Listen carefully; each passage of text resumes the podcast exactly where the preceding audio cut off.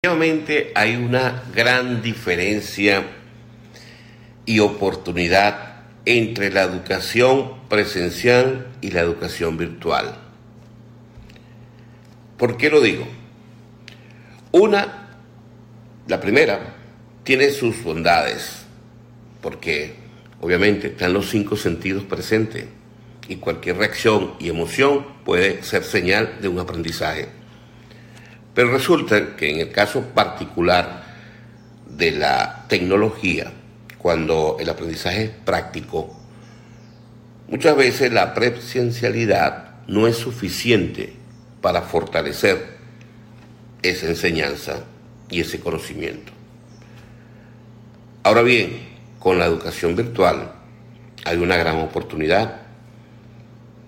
Puedes aprender de acuerdo a tus capacidades y habilidades para poder comprender ese conocimiento en el momento y a la hora que tú desees. Porque enseñar una habilidad, sobre todo para el uso de tecnologías nuevas o viejas, es necesario una práctica recurrente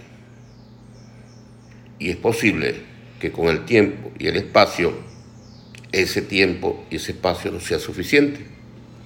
Y es por ello que la ventaja de utilizar la educación virtual puede ayudarnos a que con video, instrucciones, orientaciones bien hechas, podamos lograr un aprendizaje más efectivo y una enseñanza más optimizada. Y sí, lo visualizo.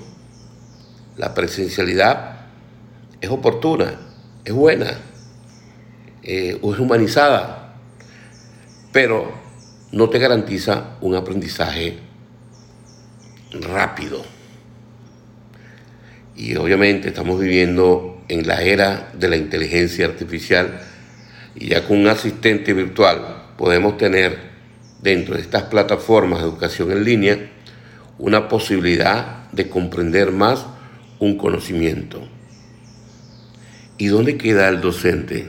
El docente es el retroalimentador esencial en ambos ambientes. Nunca va a dejar de estar presente.